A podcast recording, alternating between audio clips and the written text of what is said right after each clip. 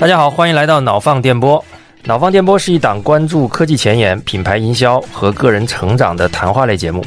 每期带给您一个有趣有据的话题，帮您在信息严重过载的现代世界小幅自我迭代。我是托马斯，我是尼克森。今天我们聊的主题是苹果，但是不是产品，是苹果的这个广告。对啊，苹果的广告开始，我们接下来会做一个系列的一个节目，就是为大家帮助大家理解苹果这家公司的一些行为。我台的节目里面，除了前沿科技啊，嗯其实我们品牌营销也是一个重要的话题。苹果呢，其实刚好在这两个领域都做到了非常优秀的水准啊，甚至可以说是做的最好的之一。所以今天呢，我们跟大家彻底聊一聊苹果从这个广告营销的这个维度来看一看，为什么今天的苹果可以变成我们现在看到的样子？它在历史上有哪几个重要的阶段造就了这一点？以及现在我们看到的苹果有很多跟大家不同的地方，跟其他的品牌、跟整个市场的生态不太一样的广告和视频的营销方式。这些方式到底有什么样的底层逻辑？我们今天来一起聊一聊。对，那我们先来唤醒一下大家的回忆啊。上一次苹果的广告引起巨大的传播或者引起巨大的争议，嗯，可能其实还是很多年前是那种 iPhone 六和七那种时代，当时苹果有很多广告，它的这种安逸的文字嘛，它是很多问题。比如说我们看到这个 iPhone 六的英文叫做 bigger than bigger，中文官网直接上了一个比更大还更大。然后的话呢，这个苹果可能在宣传自己的 iMessage，它的英文可能就 message 真的 happy，大概是这样的一个英文，它中文就翻译成信息真的笑笑出声。对嗯，苹果中文甚至被变成一个话题，大家讨论了蛮久。就是从苹果进入中国以来啊，它的每一次的 slogan，就是新产品的这个主标题，基本上都是有一个英文的版本，然后中港台三地有三个版本的中文的翻译，然后大家都要拿出来比一下，然后拿出来讨论一次。它的语法当然是对的，但是在这个大致正确的语法之下呢，它的这个行文的方式总有一点 很奇怪的感觉，以至于到后来大家看多了，哎，一看这个说话，觉得这个就就是果味翻译是吧？嗯，对，啊，有这么一个词，这个其实算是苹果的广告可能做的不是那么好的啊，大家认为有问题的一些案例。除此之外，可能半年到一年吧，差不多苹果的广告都会，尤其是在这种视频媒介里会有一次刷屏，因为我们进入了短视频时代。比如说最近的啊，应该就是各个导演，类似于陈可辛啊、贾樟柯啊，用这个 iPhone 拍的一些这种广告长片。应该叫贺岁春节广告吧。基本上这个应该是从苹果最早是二零一八年开始，二零一八年第一支片子应该叫三分钟嘛，那个是陈可辛拍摄的。啊，后来基本上每年苹果都会找一个一线的中国大陆的导演，用 iPhone 来拍一支电影。那其实目的很简单，让用户相信 iPhone 的，尤其是 Pro 系列，它的影像的实力是完全可以胜任专业级的需要，甚至可以用来拍一支电影。它其实有做了非常非常多尝试。那这个拍电影是其中的一一部分。通过拍电影的方式，你看我都可以用手机拍电影了，那你这只手机的影像系统的专业性就不言而喻了嘛。当然，这个拍了三四年之后，它的这个我觉得影响力也也在递减啊，这个是没有办法的事情。重复几次之后，它本身就不再有创新的属性了，那大家的关注度自然就会有一个下降。嗯，啊，但是总体来讲呢，这种拿手机拍视频的这种创意，应该也是苹果首创，而且做的最好的。著名导演拍的这种长片越来传播的没那么多，还有可能一个问题是，消费者发现自己其实自己拍不出来这样的东西啊，啊。因为我我自己实际去看了，比如说当年陈可辛拍的三分钟的背后花絮，我就发现这个虽然是一个 iPhone，但这个 iPhone 是挂在类似那种专专业的这种脚手架上，专业的这种斯坦尼康的这种稳定器上，背后所有的东西都是完全的是为了一个摄影机而配置的。啊，只有前面那个镜头那部分变成了一个小手机。那个拍摄的现场啊，其实就是一个标准的电影的片场，除了手机以外，其他的所有设备、人力啊、灯光、演员全部都是专业的，所以我们才能看到一场近乎专业的这个电影效果的影片出街嘛。我觉得也是可以理解的，但是它反过来呢，苹果可能想证明的倒不是说你拿着一只手机，普通人就能拍成电影啊。毕竟我们跟导演之间，哪怕是光是镜头语言的品味，可能都差很多，对吧？他其实想说明的，恰恰就是我的一个看起来很业余的一个手机，嵌入在这么一个完全职业化、专业的片场的时候，啊，看起来是很滑稽的，甚至是有点反差的。但是我拍出来的东西是 OK 的。他其实想表达的不是说你上你也行，他想表达的是我上我可以，我 iPhone 可以，嗯并不是说你用户可以。OK，对，他是这个考虑。好，那这个都是最近大家熟悉的广告了。那我们发现说，除了广告之外，其实苹果在宣传一个东西的时候，嗯，它还会有很多的这个心思。这个在前两个月，美国比较知名的一个博主啊，MKBHD，他出了一期节目，那个节目后面反响还蛮大的，叫做 Forbidden Words，就苹果禁用词。什么意思呢？就是他发现苹果在讲一个产品、发布一个新品或者讲一个概念的时候呢。他会刻意的禁用掉一些词，一些在整个行业内大家都在广泛使用的词，他不用，他会换成一个自己的表表述方式，然后用自己的这个表述方式来陈述它的这个产品或者是技术。其中有几个比较著名的词啊，比如说我台听众应该很熟了，我们六月份 WWDC 发布了 Vision Pro 嘛，就是苹果的第一款应该叫增强现实设备，它从形态上其实是一个 MR 设备，Mixed Reality，苹果完全没有提这个词。那它其实也是一个虚拟现实设备嘛，就 VR。对，苹果完全没有提 VR，一次都没有。整个发布会有人做了统计，VR、AR、AR 提了，对，VR 跟 MR 提到零次。然后他把这种产品呢，其实定义为 Spatial Computer，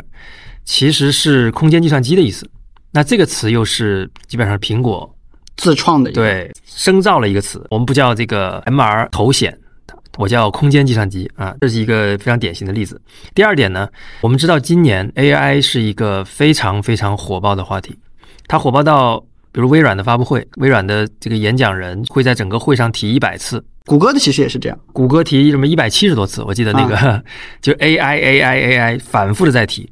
苹果的发布会几乎没有提 AI 这个词，好像也是零次，取而代之呢，它用了机器学习、神经网络这些词。来取代 AI，实际上这个我们看到这个发布会上面，苹果看似不提 AI，但是处处是 AI。它的 AI 技术其实相对其他厂商并不落后啊。然后我们还看到了啊，苹果有各种各样的一些词汇啊，比如苹果其实光是它这个注册过的这些词里面，它的某些技术，它也会去做这种自己造一个词出来来匹配啊。比如说这个高刷屏，它叫 Promotion 是吧？嗯。啊，别的品牌可能就直接讲规格了。我们是一百二十赫兹的 LTPO 的屏幕，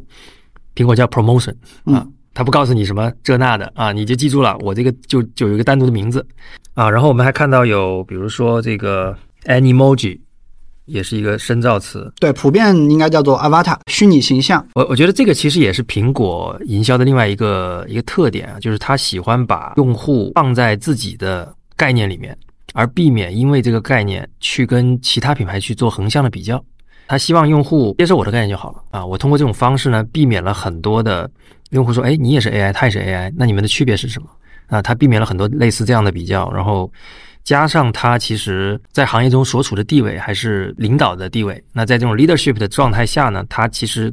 有能力，他也可能也觉得自己应该做这件事情，我就是要去定义一些东西，对。所以最厉害的竞争就是不竞争。OK，那除了这些禁词之外的话呢，在今年可能我们还看到苹果有一些其他的一些动作，其实也是非常不一样。比如说六一八，今年苹果第一次参与了六一八的电商直播，嗯，结果最后发现说这个直播呢，它不讲产品的任何一个型号，嗯，它上来只是教你说怎么用苹果拍视频。对，这种主播也不说什么下单，也不说加购物车，也不说这个家人们，好像也没有优惠。对，也没有优惠。然后呢，所有的话呢，都只是说告诉你苹果的手机有什么功能。对啊，我的设备有什么功能。后来有网友发现，这这其实是个录播哦，这个太夸张了。这其实是个录播。但是最后有人统计啊，就是说苹果的这一场直播其实是应该带来了好几亿的这个成交，因为当时的直播的流量都被苹果吸走了。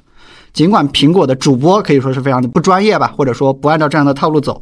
啊，所以呢，最后的结果其实还是蛮好的哈。对，嗯。一方面坦白讲，我觉得整个这个过程看起来还是挺傻的。就是作为一个直播，你把它做成一个录播，然后录播的整个过程中呢，其实工作人员的整个表现啊，也并没有特别的有趣。就虽然它作为它作为一场录播，其实可以做的更精心的准备嘛，它的内容可以编排的更有意思一点，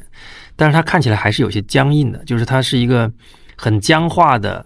很苹果化的一个呈现。我们在这个里面没有看到太多的巧思或者是创新的地方，它反而是有点往回退的这种状态。但是呢，我们又看到这个结果，结果看起来是很好的，对吧？它的成交很高，在没有任何优惠的情况下，这个也很奇怪啊。都是买，为什么我非得在这个一个录播上面买呢？这个时候，这个消费者心里也是一个很值得琢磨的事情啊。但是反过来说呢，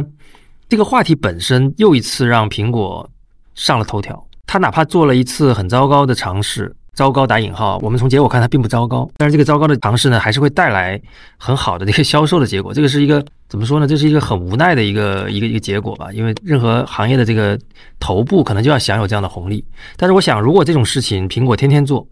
它也不会有今天的结果了。对大家肯定我知道你是录播了，我被你骗一次，不会四次上当嘛，对吧？对，但是反过来讲，我也不知道苹果以后还会播吗？可能它会有其他的考虑。对，嗯所以大家听完了刚才的这一段，我们可能我们这个前摇也有点长哈，我们讲了很多苹果奇怪的地方啊。别人玩直播，他录播，别人会故意让大家听得懂，他的这个词呢，反而是有点听起来都有语病，你得学。你得适应。然后呢，苹果做的很多事情看起来跟别人都不太一样，但是呢，感觉大家还有所宽容啊，就觉得苹果做事情，比比如说，你看那个直播已经拉到这个程度了，我们还在帮他想，哎，他背后是不是有什么神奇的地方？就是大众对苹果的这些特殊的做法是有很大宽容度的。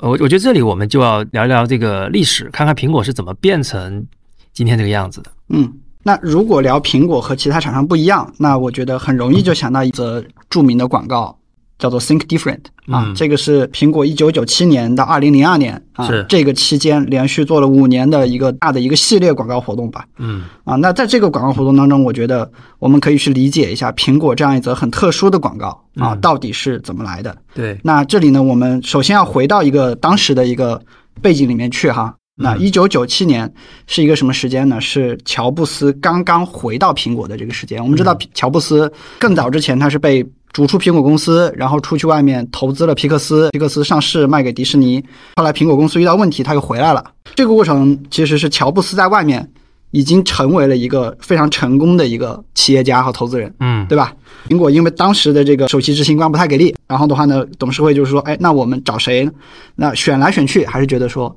让乔布斯回来这件事情应该是最好的，对。对吧？这里有个背景啊，就是一九九七年的苹果其实是风雨飘摇、非常惨的一个状态啊。大家可能不能带入今天的苹果，今天的苹果是一个三万亿的公司，是一个全球市值第一，然后手机业遥遥领先，然后在各个方面都取得巨大成功的一个状态。但是，一九九七年的苹果呢，是一个它当时的赖以生存的 PC 的市占率可能低于百分之三的这样的一个状况一个状况，就是你大家可以理解濒临倒闭吧，就是你在一个市场的市占率只有百分之三啊，这个时候的苹果是一个非常危险的状态。那乔布斯呢，这个临危受命回到了苹果，这是整个事情的背景。乔布斯回来了，他们觉得乔布斯回来的公司肯定不一样。当时的 CEO 叫做阿梅里奥啊嗯，他当时呢想要做一个品牌的活动，叫做“我们回来了”，啊，口号叫做“我们回来了”。对但是呢，那个乔布斯是唯一不赞同这个口号的人。对啊，他就是说这个口号很蠢，因为我还没有真正的这个回来，嗯，对吧？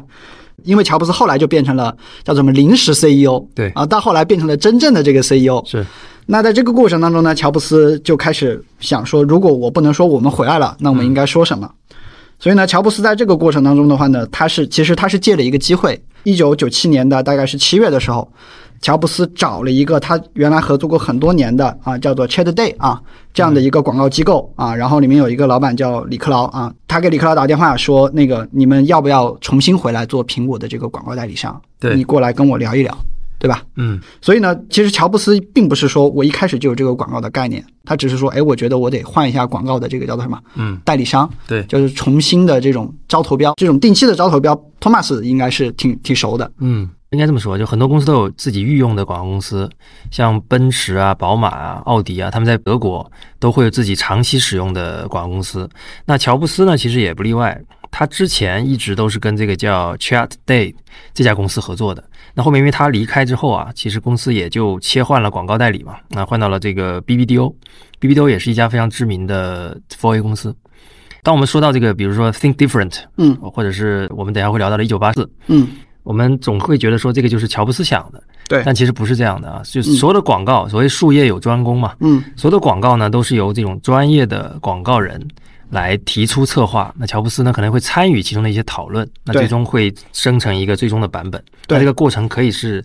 应该说是甲方和乙方共同作用。产生的结果，当然也是缺一不可的，因为一个优秀的甲方可以帮助广告公司，它可以更清晰的给广告公司下 brief，对让广告公司知道哦，你作为甲方你的需求是什么。对，然后优秀的乙方呢，他可以真正的通过某个创意来实现甲方的需求，其实就是一个大家共同创造的一个结果。那我们来看一下这个实际创造的过程是怎么样。我们能够看到一份那个福布斯发出来的一个备忘录啊，就是当时写这个写这个广告的人在乔布斯去世的时候缅怀乔布斯写的这个，把这个故事写了出来。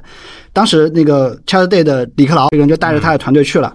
然后见了乔布斯，乔布斯也交代一下背景。反而这里呢，就反而是广告公司的乙方。嗯，主动给乔布斯去怎么讲去画饼，嗯啊，他给乔布斯说，现在世界上有一半的人认为苹果会死掉。如果你只是简简单单的做一些印在什么类似电脑杂志上的一些平面广告，对，这个东西是不会对你有任何帮助的。他们原话叫做说，你需要向世界展示苹果像狮子一样强大，你需要做一些更大胆的事情，你需要利用电视的这样的媒介。这就是一个好的乙方应该做的事情，就是从你的角度，你看到甲方真正的需求，对，然后给他一些推动啊，让他去往这个正确的方向去决策，这是一个非常优秀的乙方。这个广告公司的人啊，这个李克劳他大概是这么想的，他们认为说所有的创意人员。他们很多年其实都在持续的使用苹果电脑啊，他们都很热爱它。对，这里插一句，其实苹果电脑，因为它在排版啊，它在图形处理啊这些东西上面，其实是一直都是在这个专业的工具软件上做的，一直都是比 Windows 要好的。对，所以说所有的这些创意人员，其实他们确实是很喜欢苹果，对吧？即便当时苹果只有百分之三的这个市占率。对，这个背景很重要啊。就我们会发现，即便是这么优秀的广告，它的背景仍然是这家公司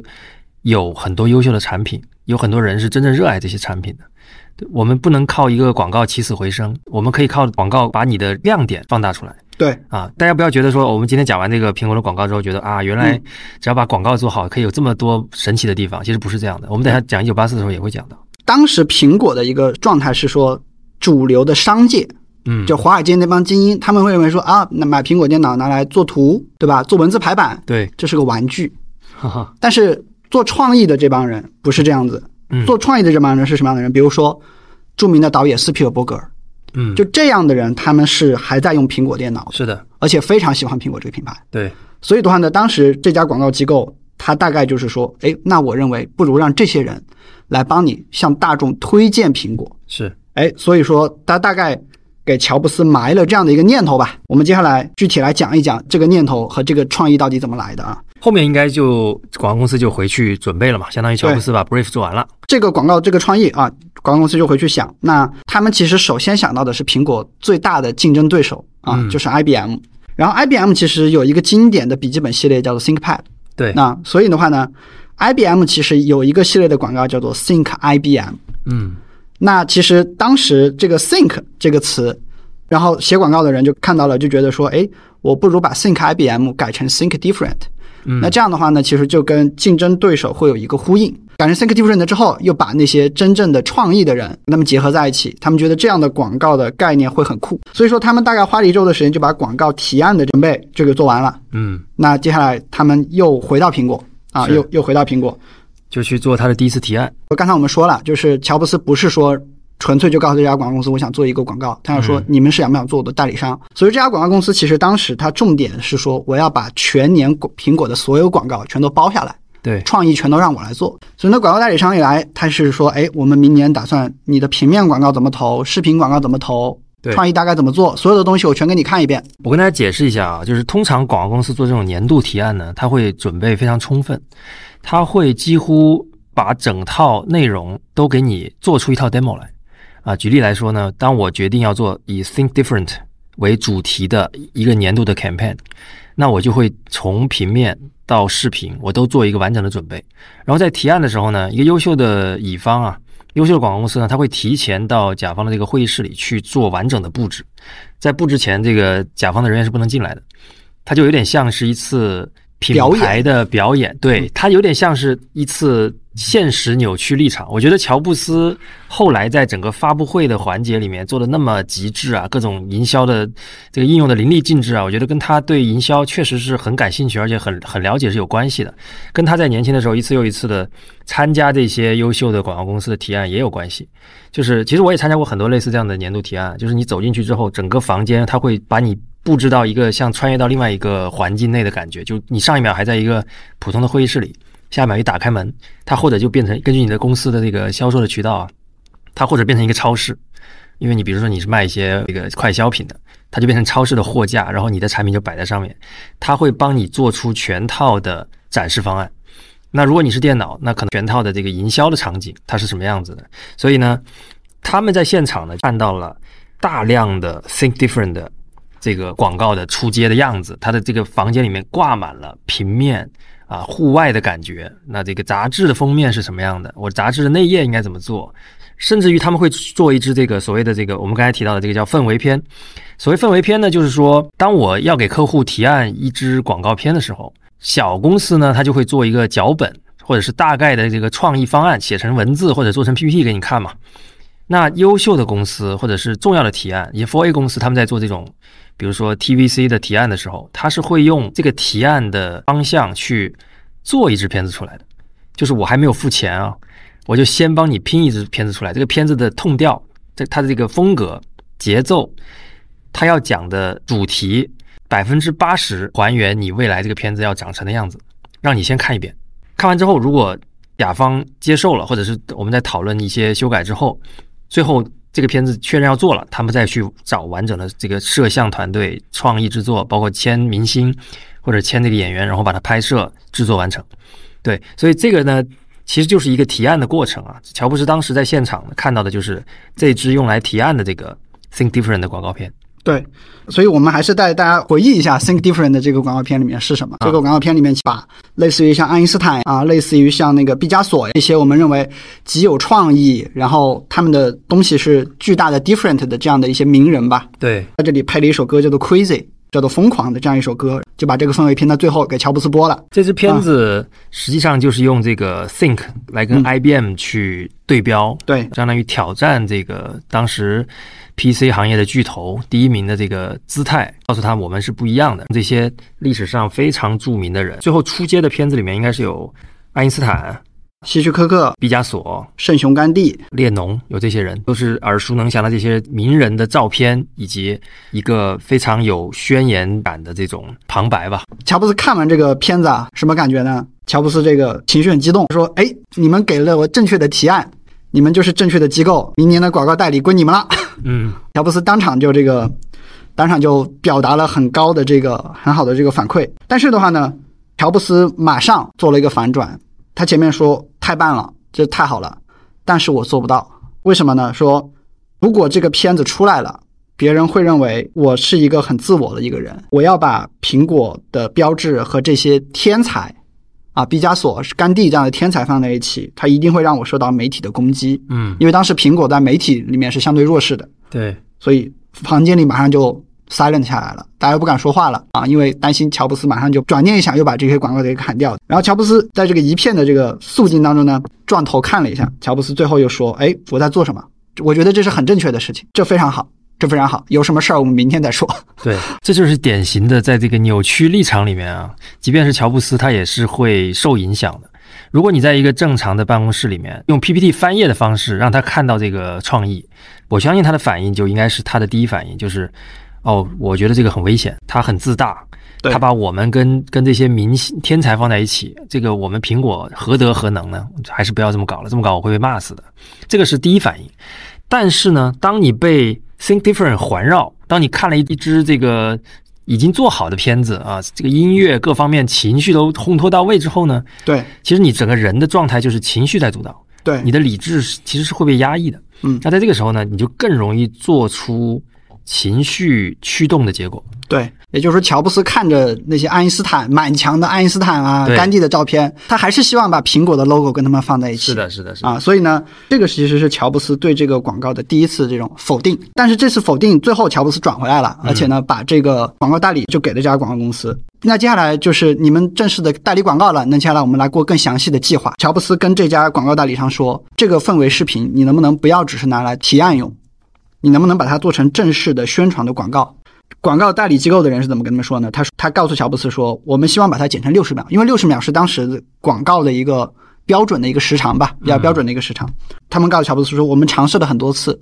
它的精致度啊，如果你在办公室看它是 OK 的，你要放电视上是不行的。他们还发现一些额外的问题，比如说他们当时用的那首歌叫做 Crazy，嗯，那首歌的版权他们拿不到啊，没有那首曲子，没有那个背景音乐，没有那个歌词，他们觉得这个广告就没有力量了。所以呢，他们后来会告诉乔布斯说，这个片段其实就是拿来提案用的。其实我们没有打算真的把这个做成广告。主要是为了让乔布斯激动，然后跟他签约。最后发现啊，我的飞机稿竟然要出街了，那就遇到很多很多版权啊各种各样的问题了。所以乙方最早其实没有想要正经做这个视频广告，是的是的那反而是乔布斯一直想要做。嗯，但是既然甲方提需求了，我不能不答应，对吧？所以呢，乙方后来给乔布斯又画了一个饼，他画的是说什么？乔布斯，你看过那个著名的电影叫做《死亡诗社》？这个电影讲的是一个中学老师教那个年轻的学生念诗，然后中间获得人生的哲理的这么一个故事。然后他告诉乔布斯说：“哎，死亡诗社你也很感动，那我给你重新写一个脚本，我会把那个解说词打磨得像死亡诗社一样。”嗯，死亡诗社是怎么念的？我给大家念一段，叫做说：我们读诗和写诗不是因为它很可爱，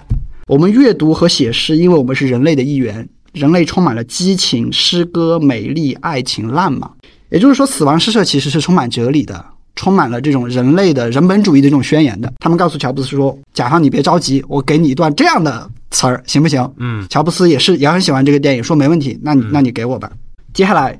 他们又重新的把 Think Different 的广告拿回来重新写了一遍。那在这里呢，就出现了我们今天能看到的 Think Different 的一些这个正式的片段。我们用中文说，就是那些疯狂的人，这些人给不合群的人，他们是叛军，他们是麻烦的制造者。这个是开头，结尾呢就是只有那些疯狂到相信自己能改变世界的人，才是真正改变世界的人。然后他们选择的都是那些其实，在自己的人生道路上也一度被别人看作是不一样的这些人的照片，比如马丁·路德·金，然后比如说这个爱因斯坦，其实当年也是别人也是觉得他是一个很疯狂的人。非主流科学家。他们后来呢，又组织一场小型的会议，大概三个人嗯啊，两个广告公司老板，一个乔布斯，嗯，然后又把这个重新写过的这个 Think Different 的片子播给了乔布斯看。对，结果这一次乔布斯大为愤怒，嗯，乔布斯说太烂了，这是垃圾。这是垃圾，我恨它。对，我以为你会写给我死亡诗社这种很有哲理性的东西，结果你很直白的告诉我说，我要给那些那个疯狂的人。所以大家这个不要觉得服务乔布斯是很爽的事情啊，乔布斯骂起人来特别狠。所以乔布斯马上就说这个是烂片，你们拿走，对我们不要再聊这个片子了。对，垃圾，垃圾。这一次呢，给了这个广告的这个创意人，这个广告的创意人叫做罗伯·希尔塔宁啊，这个、这个广告的创意人，他给了他很大的打击，嗯他直接打击到说，当他们结束这次会议离开的时候呢，这个人告诉他的老板说，我不要再服务苹果了，嗯，你让我去给其他厂商做广告，苹果占用了我太多的时间对啊，就是乔布斯太难搞了，说白了就是被骂骂的非常非常不爽。对，被骂得非常非常不爽。广告公司老板没办法。他去找了一个外包的人，外面的作家来去写这种文案和脚本，嗯叫做坎西格尔。过了几个月之后，这个坎西格尔和第一次提案那个 Think Different 叫做罗伯·希尔塔尼，他们在办公室遇见。嗯这个外包的作家告诉他说，乔布斯看了一大圈剧本，嗯看了其他广告公司的各种创意，他还是不满意。啊他最后还是用回这个东西了，所以我们现在正在准备这个东西出街。所以这就是非常经典的广告公司交了十版创意，最后用回第一版的故事。我们简单的播放几个 Think Different 的片段，希望能够唤醒大家的回忆啊。对，Here's to the crazy ones, the misfits, the rebels, the troublemakers. Because the people who are crazy enough to think they can change the world are the ones who do.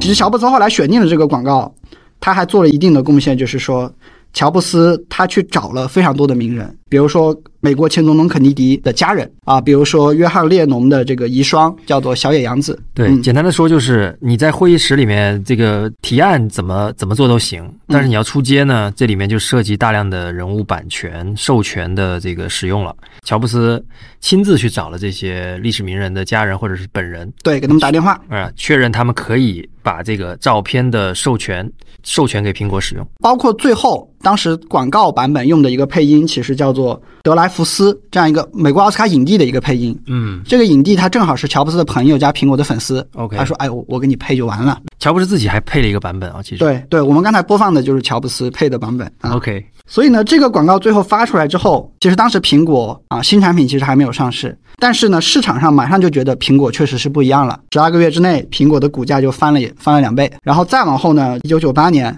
苹果就推出了划时代的这种白色的那个 iMac 是啊，这个像一个果冻一样的一个一个非常精美的一个电脑。是的，所以呢，它又重回了叫做什么个人电脑的主舞台吧，是大概是这样的一个结果。对。如果我们回头看 Think Different 这个广告呢，我们会发现它其实是一个价值观非常鲜明、态度非常明确的这么一支广告。这里面没有出现任何苹果的产品，它更多的是在强调苹果这家公司他们的价值观是什么样的。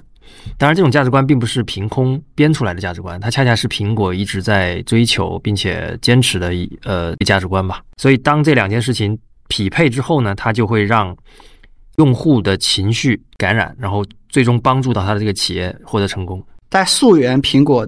就是这种著名广告的过程当中，其实你会发现乔布斯这个人非常重要。就苹果的广告今天能形成这种我我不不不怎么露出产品啊，我讲很多理念的这种风格，嗯，其实在 Think Different 的这个广告里面就体现的非常明确。是的，但是我们要说一下乔布斯这个人，嗯就是乔布斯这个人，我觉得在我进入消费电子行业几年之后理解的这个人，和我一开始在入行之前理解的这个人其实是不一样的。嗯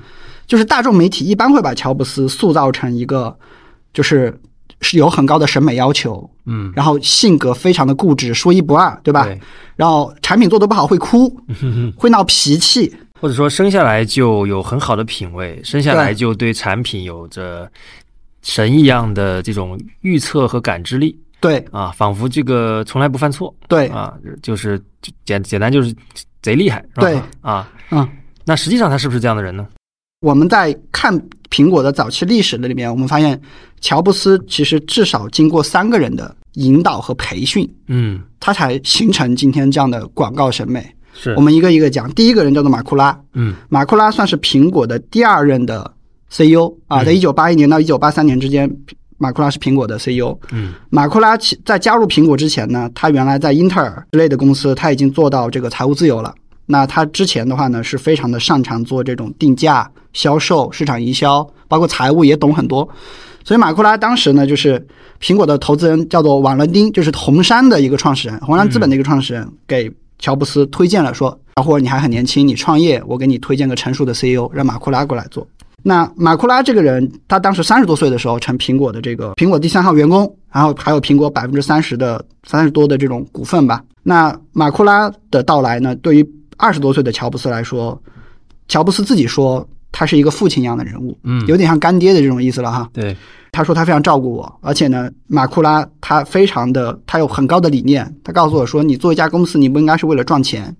啊，你你是要做出让你觉得非常优秀的东西，嗯让你的生命更精彩。所以呢，就灌输给了乔布斯这样的理念。嗯那这样的理念最终怎么落地的呢？嘛，在八十年代，苹果最重要的产品 Apple Two 发布的时候，嗯乔布斯那个时候算是第一次啊，第一次就是在重大的场合去定制了西装，嗯打扮的非常得体啊。你你你如果看今天八十年代的乔布斯，你会觉得真的非常帅，头发长长的，非常精致的西服。对，你知道在那之前，乔布斯是一个很邋遢、不剪胡子和头发，嗯哼。甚至有体臭、只能上夜班的人。对，乔布斯是一个典型的嬉皮士，对在在过去啊，嬉皮士用今天中国的话说就是街溜子啊啊，大概就是这个意思。可能比街溜子还要再过过度过头一点。所以说，马库拉其实是第一次让乔让乔布斯穿上西装，以一个很专业的一个形象展示在世界面前。是，那这是第一个人。嗯再往前翻阅历史，还有第二个人也在影响他。这个名字不太有名，叫做雷吉斯麦肯纳。他是他算是这种科技营销的一个教父一样的一个人物。在《乔布斯传》这本书里面，其实提到非常多关于雷吉斯麦肯纳的故事。和乔布斯的故事是这样的：当时苹果准备出 Apple Two 的时候呢，他发现英特尔出了一系列的这种很绚烂的广告，那种图片做成说有有赛车，有广告扑克牌。他告诉你这个电脑能做什么。啊，乔布斯一眼就看上了这个广告，他就说这一次不是列参数了，嗯，不是列那些很、很、很枯燥的这种图数字的图表了，而是说有一种很生动的方式来去讲解产品。所以乔布斯就打电话给英特尔公司说，这广告谁帮你们做的？英特尔公司就告诉他了。那苹果公司其实早期不太有资金，所以也没什么钱给付给这个人。啊，雷斯麦克纳当时自己开了一家公司，乔布斯当年给他的一个 proposal 是说，我把苹果百分之二十的股票给你，然后你不要收费，可不可以？然后雷斯麦克纳拒绝了，他说不给钱，你这不是骗我吗？这个这个事情被被麦肯纳说这是我这辈子犯过最大的错误啊！就是他当时给苹果回这封信，这封信现在还被保存在苹果，就是说我我我不要你们百分之二十的股份，得要钱。对要百分之二也好啊。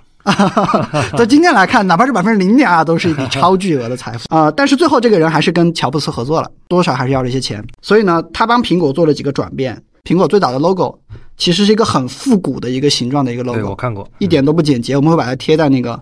我们那个 show notes 里面。他在给 Apple Two 做那个宣传册的时候，他还跟乔布斯说，这个风格不太好嗯，啊，太复杂了，消费者记不住，就找人另外给乔布斯出了几个图标。那乔布斯最后就选了被咬过的苹果的一个剪影，所以这个苹果的 logo 是来自雷吉斯克麦肯纳啊，以及他请的一个设计师，大概是这样的一个逻辑。这个麦肯纳这个人，其实他在 Apple Two 的这个这个这个电脑的这个宣传册的这个顶部，他就写了一句这个达芬奇的一个话，被很多人认为说是影响了乔布斯。这句话叫做“至繁归于至简”，简单来说就简洁的意思嘛。嗯，就是最牛逼的东西，最后都是大道至简。用中文来说，这个其实它的两两版 logo 的差嗯距就是至繁和至简的区别。而且这里插一句啊，就是苹果的 logo，其实大家有很多说法，说这嗯个咬了一口的苹果到底是为了呃纪念谁啊？我觉得这些品这些品牌的解读，其实大家不用太在意它的这个它的到底真真正的这个背背后的原因是什么？因为我们可以看到它的 logo 其实也是到了中间才修改的。然后在修改的时候呢，通常这个广告公司或者说通常这个提供设计的这个设计师，他会给你各种各样的理由。那这些理由甚至在后期还能被修改对，啊，所以其实本源是什么并不重要，可能在。乔布斯跟这个呃跟他的合伙人在最开始做出 Apple One 的时候，他并没有想到我这个 logo 是为了纪念图灵啊，还是为了纪念牛顿，没有那么多想法，他就是很简单的一个一个名字而已对，对当时之所以要咬一口，因为完整的东西看上去太像樱桃了。啊，原来是这样，所以麦肯纳这个人，你就知道他把苹果的 logo 都改掉，嗯他其实对于乔布斯是有非常大的这个影响的，以至于乔布斯在发布 iPhone 四的时候，哦，但是 iPhone 四有一个问题叫做天线门嘛，嗯它用金属边框做天线，所以你手握在边框的时候，它的电话信号就不好，对吧？对，甚至还会断线，对，甚至还会断线。我这个印象非常深。所以呢，我们在 Wiki 里还能查到说，当年乔布斯遇到 iPhone 四的天线危机的时候，嗯乔布斯都还给这个老爷子打电话嗯说：“哎，我应该怎么办？”嗯嗯啊，所以呢，这个公关营销专家告诉乔布斯说，啊没问题，媒体过十天就会忘了这件事情啊，你不要慌 对啊，这个你你也不要向消费者道歉啊，对，确实是很老辣的专家，因为公关公公关危机，这个危机公关最好的解决方案就是冷处理。然后我还记得这里面还还有一个小故事，当时有用户啊写信给乔布斯，问他这个、这个这个怎么办？为什么我我我的 iPhone 四打电话我这么握着的时候信号就不好？我应该怎么办？乔布斯说：“那你换一种握法，因为乔布斯很是很喜欢回复用户的这个 email 的，这是一个很有意思的事情。在他活着的时候，每次他回了一个 email 都会变成一个小小新闻啊，就有点像现在的 Mask 呃 Elon Musk 喜欢发推特的这种感觉。乔布斯用邮件替代了推特来实现了这种跟用户的交流对，啊，在当时的那个时空背景下，我觉得还是很有意思的。所以呢，刚才又提到说，麦肯纳这个人其实给乔布斯灌输了至繁归于至简的这样的一个理念。嗯刚才我们提到的乔布斯实际落地那个 Think Different 的广告那个人叫做 Ken Seeger，对吧？嗯这个人其实后来写了一本书，畅销书叫做《疯狂的简洁》。嗯啊，这本书里面其实就把苹果当年做广告的故事作为一个非常重要的一个部分来讲。重点其实是说，苹果这家公司对于简洁有偏执的这个偏好，简洁的沟通，然后开会永远都是很少的人开会，是组织也要很扁平，一个团队的人要很少。苹果的产品的名字也很简单，产品线也很简单。嗯它就是说，苹果这家公司所有的事情都要做简洁的方式来做。对，所以呢，简洁的这个点其实是麦肯纳买给乔布斯的这样的一个精神的财富吧。对，这里我有不同的观点啊，就是我认为，因为乔布斯自己呢接受过很顶级的这个艺术学院的这个深造，然后他同时对禅修很有很感兴趣，啊、专门去印度学了一段时间的这个禅嘛，所以回来之后澡都不洗了，是吧？啊，但是我我的意思是什么呢？就是很多时候一个人的成长，它是一个不断自我强化和印证的过程，在这个过程中呢。他喜欢的或者尊敬的或者他认可的人呢，往往是拥有跟他同样观点和看法的人。啊，乔布斯当时应该也已经三十三十多岁了嘛，对吧？甚至更年纪更大了啊。那这个在他他的基本价值观其实已经是已经是成型的状态下，他对简洁的喜好，其实在在那个之前可能就已经是他的工作习惯跟做事情的方法。但是通过呢不断的强化，比如说这个西格尔是吧？嗯，然后包括我们刚才讲的其他的像马库拉这些人，可能在各个维度上，我觉得是在不断的强化。他在这些事情上的观点和看法，对所以使得他的这个个人的这种印记，以及他对这种简洁的追求，会越来越凸显，越来越强化。对，对。OK，那我我们这里我们升华一下啊，苹果在一九八十年代其实它是有一个叫做苹果营销哲学的。嗯这份哲学我们能够看到两个出处，有人说是马库拉写的，有人说是麦肯纳写的，所以有不同的信息源，我们觉得不太好判断嗯，啊。所以呢，我觉得归功于上面两位大师吧。对，那我们说一下苹果这三个营销哲学是什么？嗯第一个点叫做共鸣，英文叫 empathy，也经常被翻译成共情的这个意思。它的解答呢叫做说，我们要比世界上的任何公司都更好的理解消费者的需求。嗯哎，所以说你可以看到它的苹果的产品为什么很多时候都在说用户能够做什么，而不是讲我这个东西有什么功能，其实就是这样的一个逻辑。包括乔布斯之所以这种人文主义说我们站在科技和人文的十字路口，嗯，对吧？这种人文精神哪来的？对，其实跟这个第一点，这个营销哲学里面这个 empathy 共鸣很有关系。那第二个点呢，叫做专注，专注 focus。马库拉的描述呢是说，我们要拒绝所有不重要的机会，才能把我们想要做的事情给做好啊。然后这个点，待会儿 Thomas 会讲解一下啊，嗯就是苹果的这种广告的一致性是怎么体现的。我但我觉得第三个点是很重要的，嗯啊，叫做灌输 （input）。这最早是这么解读的，叫做说人们是以貌取物的。我们有最好的产品、最高的质量、最实用的软件，但是如果你用很潦草的方式来展示它，大家会认为我们的东西可能也是马马虎虎的。我们必须要以创新、专业的方式来产来展示我们的产品。这样的话呢，我们优秀的形象才能被灌输，才能被 input 到用顾客的这个思想里面去。所以呢，当时我们就能看到说，在八十年代，苹果的这种类似 Apple Two 这样的电脑，他们展示的时候，比如说会在下面铺上这种黑色的天鹅绒的绒布啊，嗯。哪怕是工程机，可能外观都还有脏污，他们要故意的去做一些打磨，甚至是说他们要故意的去堆一些空盒子，是。让人感觉说苹果的电脑是这叫做什么？存货充足的。在这几点上，我觉得苹果做的是非常到位的啊，尤其是它的发布会啊，就苹果的产品发布会几乎就是业界的标杆。我们现在看到的很多公司做发布会的方式，就是最早模仿乔布斯的做法对，做做到今天这个样子的嗯。乔布斯的发布会每一次都像一个小型的，就像一个小型的话剧一样，它是有安排好包袱，有准备好各种各样的现场的一些小小的有趣的点啊、小惊喜啊等等。那这些准备，其实在背后，乔布斯要花大量的精力来来来来做的。啊、他的妻子之前就说，他每一页幻灯片他都要改个六七次啊，然后每次演讲前他要准备非常多次，rehearsal 非常非常多多遍啊。这个其实后面我们看到现在的这个科技公司也都是这样了啊，但是这件事情的打样是苹果打的，前几年的流行是这个大家上讲台，对吧？嗯，这一年的流行是大家播片儿，这个也是因为苹果发现说到了疫情的这个时间，我发现不太好请人，对，然后苹果说我干脆做电影吧。嗯，大家发现苹果的这个发布会的这个片子实在是太好看了，转场都是各种酷炫啊，对，转场是各种酷炫电影级，对，以至于到了今天，就是疫情基本已经过去了。嗯。但今年六月的 WWDC 嗯，是苹果把所有媒体请到苹果的办公楼里去看那个电影，是的，都不是看实际的 Tim 库克上台，Tim 库克只是一开始出来跟大家打个招呼，说对请大家看今天我们所有的东西。好，我下去了。对，这个确实是发生了改变。一方面是因为疫情啊，另外一方面确实是你很难在苹果的这个现有的这个主力阵容里面找到一个像皮乔布斯这么这样的这种拥有着非常强烈个人魅力和演讲能力的人。所以，其实乔布斯去世以后，苹果公司的发布会逐渐就变成是大家一起上了啊，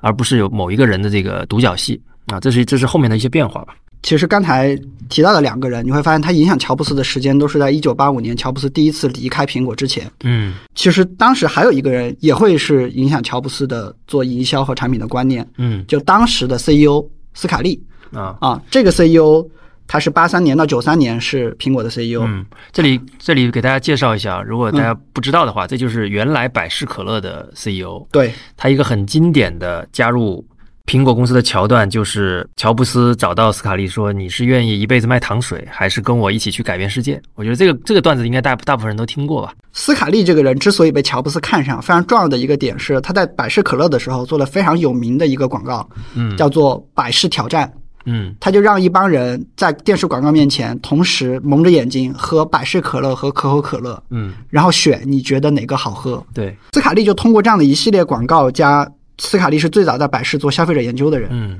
最后他把把百事可乐做到了原来百分之十的市占，做到大概百分之五十的市占，在美国。百事可乐这个挑战其实是营销圈非常有名的一个一个挑战，它很好的向我们展示了作为一个跟随者，你应该怎么去跟你的这个主要的竞争对手去做对标，怎么通过营销的一些方式，让你的产品跟你的你想要对标的这个行业的头部绑定在一起。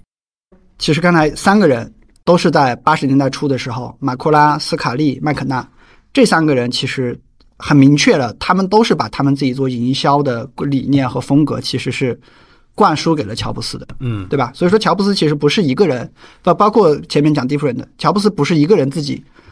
拍脑门出来的，啊、不是不是不是自己长修对吧？打坐的时候突然说广告还可以这么做，这不是这么来的啊！对 对对，对对对，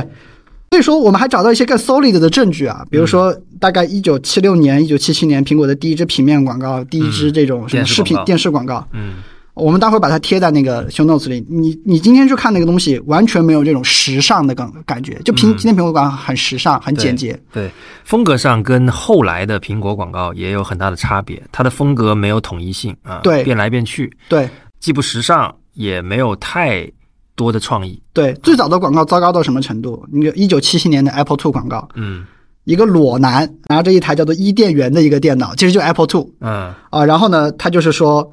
如果你能，他他这个广告叫做说，你用一千个字告诉苹果公司你用苹果电脑做了什么，嗯然后你给我写一个精彩的故事，或赢得的人呢，我给你去一个夏威夷的一个旅行团做奖励。嗯，你你你会觉得莫名其妙，对不对？对，对，你不知道他在说什么，为什么要一个裸男抱一个电脑啊？这个电脑看得我们很莫名其妙。包括当时还做过什么广告，一个爱迪生啊，富兰克林，嗯就这种美国历史上的名宿，坐在那个 Apple Two 的那个电脑面前，嗯这种名人都在都在用。都在用，对吧？啊，虽然这个名人不存在，不存在今天的这个时代里面，对，但如果如果富兰克林今天活着，他一定会用我的 Apple Two。这这些广告其实你你多多少少是有点莫名其妙的，所以我们是通过这样的方式，我们认为说这些人对乔布斯有非常大的一个引领。当然，刚才托马斯也提到一个点，就是就是乔布斯不能说是只看这些人的对他的影响。其实我们发现，你要去追溯，可能最早最早追溯乔布斯还没创业，他在一家游戏机公司叫雅达利，当时那家公司就是做街机游戏。是你，们知道很多街机游戏就是很简单的，左右两边打乒乓球的那种。嗯当时乔布斯是在那种环境里面学会了，是说，哎，优秀的软件产品都是门槛很低，极简。都是极简的。包括刚才托马斯也提到说，乔布斯早年学设计，甚至禅修，对吧？嗯，那可能就接触到了一些叫做简约设计主义啊、对，后现代主义啊，是的，啊，包括这些东西。对我们认为其实对于乔布斯整个人的成长都是有非常大的影响。是的所以今天聊苹果的广告，其实你离不开这些东西。那说完了上面这些呢，相信大家对于苹果公司是怎么这个他他是怎么走到今天这一步的，他历史上的这个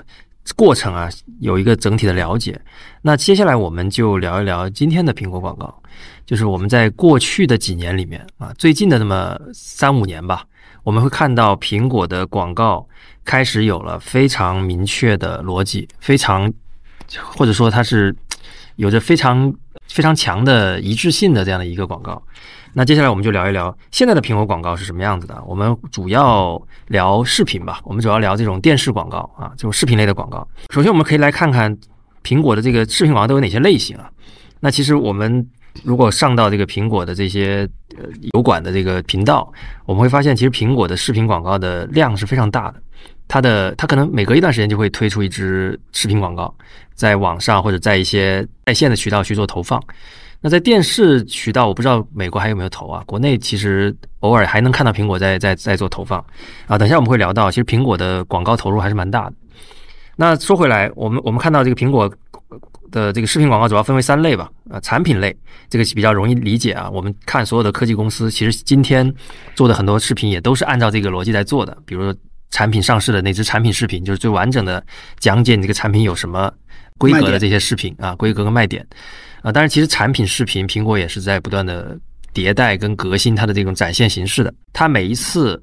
一个新的产品上市，它总会有那种非常重要的创意点啊，比如说 iPhone 四。第一次搭载了这个指纹识别等等类类似这样的这个重重要的功能点，Siri 第一代出现啊，然后这些点呢，它就会把它做成单一的功能点的创意视频。那这支视频不讲别的，我就讲这一个点啊，通常也会有很多创意的展现的形式。对，我记得苹果某一代广告就是防水做的特别好，对，他就他就他的视频就一张图片，就不拍他的那个拍出来的那个。广告的照片就是一个人在雨里打电话，对，那就告诉你防水就完了。对，或者是在这个坐在沙滩椅上，在游泳池旁边，然后水泼了过来啊，类似这样的场景。然后第三种导购视频，这个我发现苹果也开始做了，就是 iPhone 十四怎么怎么选啊等等。因为苹果现在的这个手机产品线越来越复杂了，它可能也需要让用户知道我应该选哪个啊。这是产品类的视频，其实还有还有其他一些啊。那第二类呢，我们发现是苹果特别喜欢拍的，也是其他品牌相对拍的少一点的，就是品牌类。品牌类的视频，品牌类的视频分两种啊，一种呢就我们叫它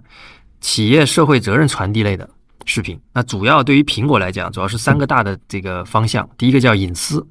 那隐私呢，甚至我觉得它超某种程度上超越了企业社会责任，它它变成了苹果的产品的一个功能卖点。你也可以把它理解为产苹果产品的一个重要属性，就是隐私性做得非常好。所以在隐私这个点上，苹果做了一系列的视频来。呈现它的隐私保护做得有多好啊？有各种各样的方向，各种各样的创意。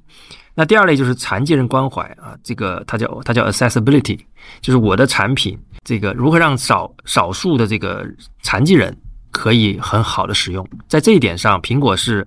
首先它在产品上就做到了最好，它的手机是残疾人是最最理想的、最友好的、最友好的。啊，不管是盲人还是可能你有一些身体的残疾、肢体的残疾，你都可以很好的去应用它。这支片子看完是很感动的，它是一个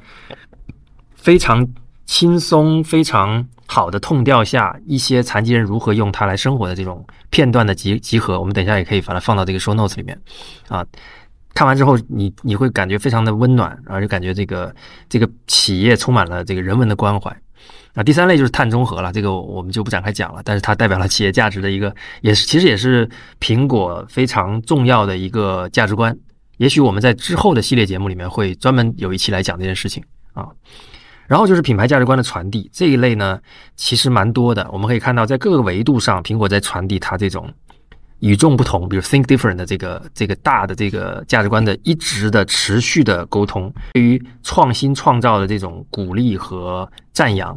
啊，不管是你，它不管是苹果自己的创新，还是苹果的用户用它来做创新，他们都在做很多的事情。第三大类呢，就是所谓活动类。活动类呢，就有各种各样的这个，我我觉得大家应该都有一点印象。比如说每一年的贺岁的那个导演的那个那个视频，它其实就是一个专项的一个 campaign，每年你都能看到一支大导演帮你拍的贺岁的这个电影。那第二个就是圣诞节，这是相当于是主要是北美地区，他们每年的圣诞节都会有一支圣诞节的促销的这个视频，啊，它其实不是促销，它就是通过拍圣诞节的这种很温情的内容，植入一些苹果的小产品。我印象最深的是有一年那支圣诞节的视频呢，是一个小男孩去亲戚家过圣诞节，然后全程低着头玩手机。然后家长就觉得，哎，摇头，觉得这个 这个孩子不行，是吧？都不融入我们大家，就我们这个欢乐的气氛，他好像格格不入。结果在圣诞夜，他把那个手机投屏啊，AirPlay 到这个大屏幕上，原来是他一直在制作一支家庭的短片，整个气氛非常的温馨，非常的这个。符合这个圣诞节的这个气氛啊，这种这种圣诞节的视频每年都会有。对，然后消费者去到超市里选礼物，就想起，哎呀，买台苹果，对对对，送给家人，倍有面儿，对吧？对，一边看看视频一边感动的就下单了。对，对对对对对。然后这个一个著名的活动叫 Shot on iPhone。啊，它是一个，其实是一个摄影挑战。它在全球做征集用 iPhone 拍的照片，这个基本上从 iPhone 以影音作为它的主要的这个卖点之后，就开始持续的在做了。然后我们甚至可以看到很多户外广告的大牌，就是用户用 iPhone 拍摄的照片啊，这是从另外这是另外一个角度的大导演贺岁片。他的意思告诉你说，你看你用手机拍的照片，它是可以放大作为广告来一个一一栋楼那么大的广告牌，我们都可以驾驭。它甚至可以超越专业的拍摄设备，这这就是苹果的影像的这这个这个点不断的延伸的一个活动。那类似的，其实在国内没有放的啊，就叫 Apple at Work，这个好像是疫情期间是吧？对，他们开始做的一个系列片。这个系列片呢，就是一个小的这个工作组，他们怎么在一次又一次的这个困难中，用苹果的设备，一系列的苹果设备，和苹果的软件，啊对，和苹果的软件去突破他们的困难，然后完成他们的目标的这样的一个搞笑小短片啊，这个是很有意思的一个系列。把上班拍的像那个谍战片一样，非常有意思。对，你会觉得上班特别酷，啊这是这个其实也是苹果想传递给用户的这种感觉。你当然我们知道上班是很无聊的嘛，但是它给你画营造了一种心理的这种感受，就是你只要用了我的设备，上班都变得像电影那么有趣。对啊，对。然后还有像 Behind Mac 啊这种系列，它其实就是讲的是这个 Mac 后面的人，它是讲它的用户的，嗯对它也是一台的活动。所以你看它的活动视频的类型是很多的。所以以上呢，大概就是苹果在我们现在看到它主要的几个大的这个视频的类型啊。那么苹果的广告到底有哪些？我们觉得底层的逻辑啊，或者说它到底有哪些我们比较鲜明的特点呢？我觉得主要有三点吧。第一点呢，我觉得它它它它既是苹果广告的底层逻辑，也是所有广告的底层逻辑，就是创意。一支广告片，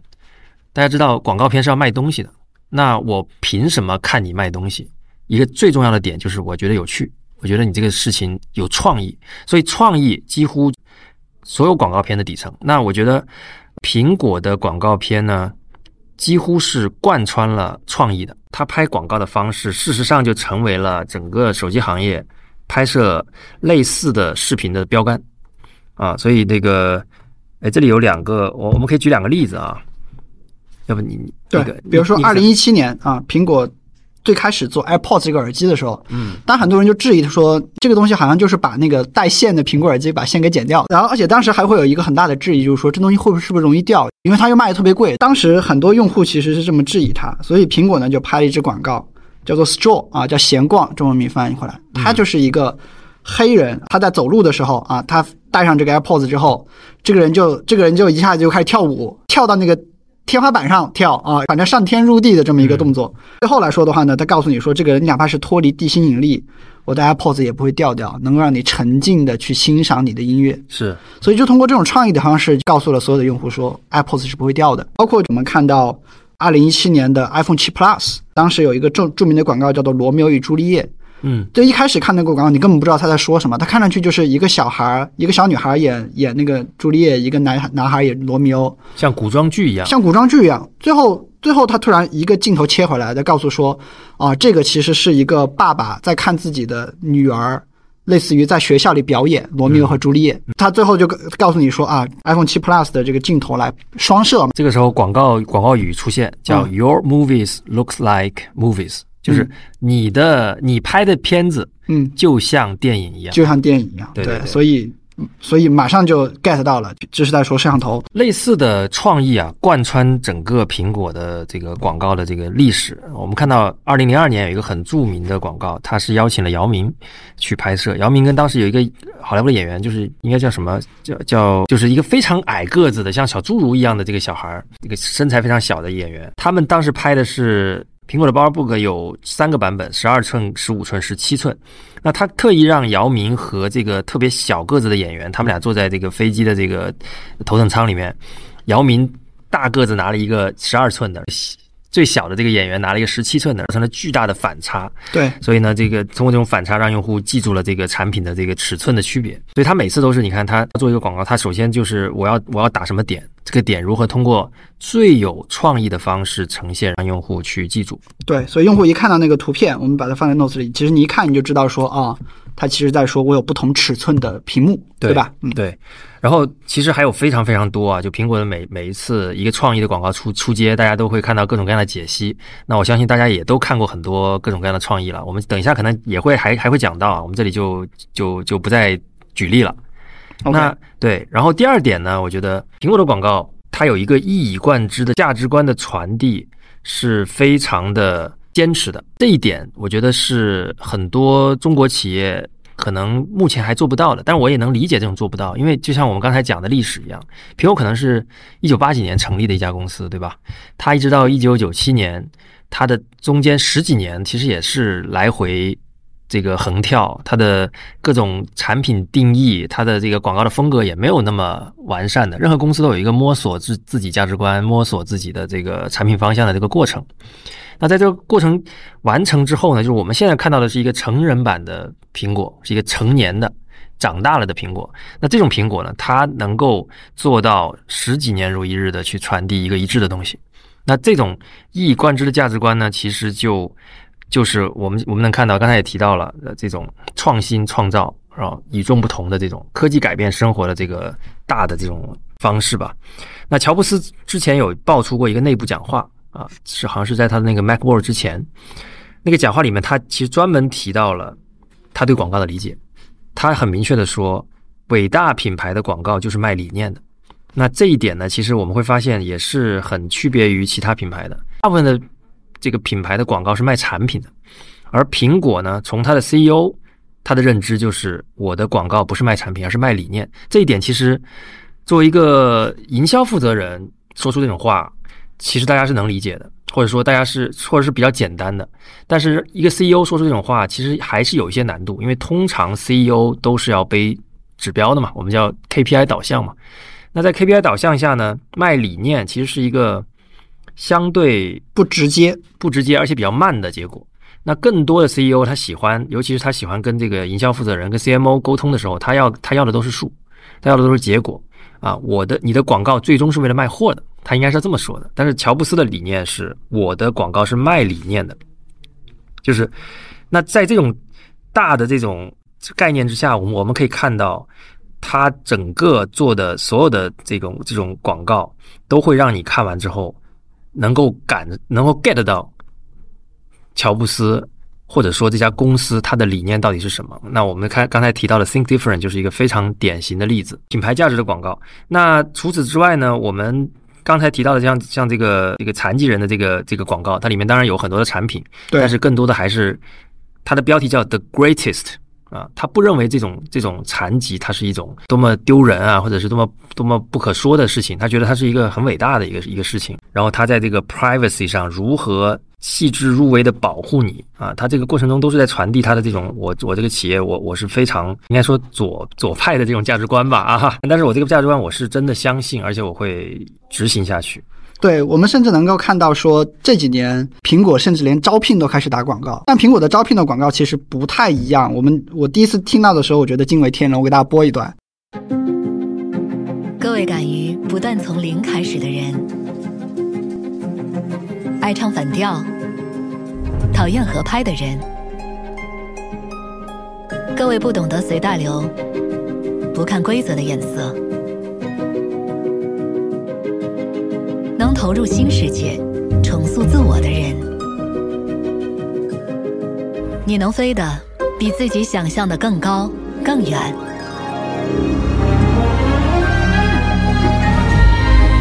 你就是我们寻找的人。这个哪里像是招聘的广告？这就是一个品牌宣言嘛。认同这个品牌宣言的人，请你去 Apple 官网投简历。那个圣诞节广告的意思差不多了。我看完之后，我流着流着眼泪就冲过去，是吧？该投简历投投简历，该买就买了，是吧？对，这就是苹果的这个，我觉得很大的区别。他花了很多的精力在怎么传递这个价值观。他其实更接近耐克啊，而不是一个消费电子厂商。厂商对。耐克的广告永远都是最牛逼的运动员。对对对对。至于说我产品怎么样，你只是我只是露一点点让你看到，它有它身上有个钩子就完了。钩就好了，你自己去买就对了。啊对，耐克很少去讲我的技术啊什么的。那苹果除了讲理念之外，它是不是就真的完全不讲产品的功能呢？啊，当然不是了。对，事实上也不是这样。比如说刚才 Thomas 提到一个叫做 Work 系列，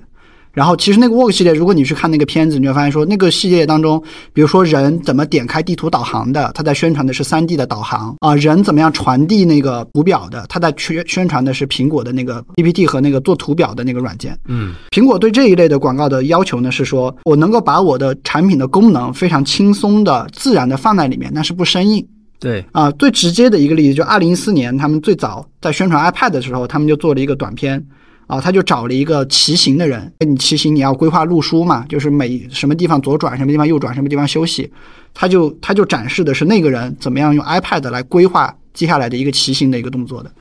所以说，苹果其实对于产品的功能的展示和其他厂商不同的点就在于说，嗯，它要求非常的巧妙，但是又不，但是又巧妙自然，但是又不是很隐晦，这些功能很顺畅。对，形成这样的一个叫做什么？就就刚才提到的 input 一个苹果的软件硬件都很好很好用的这么一个自然的形象在。是。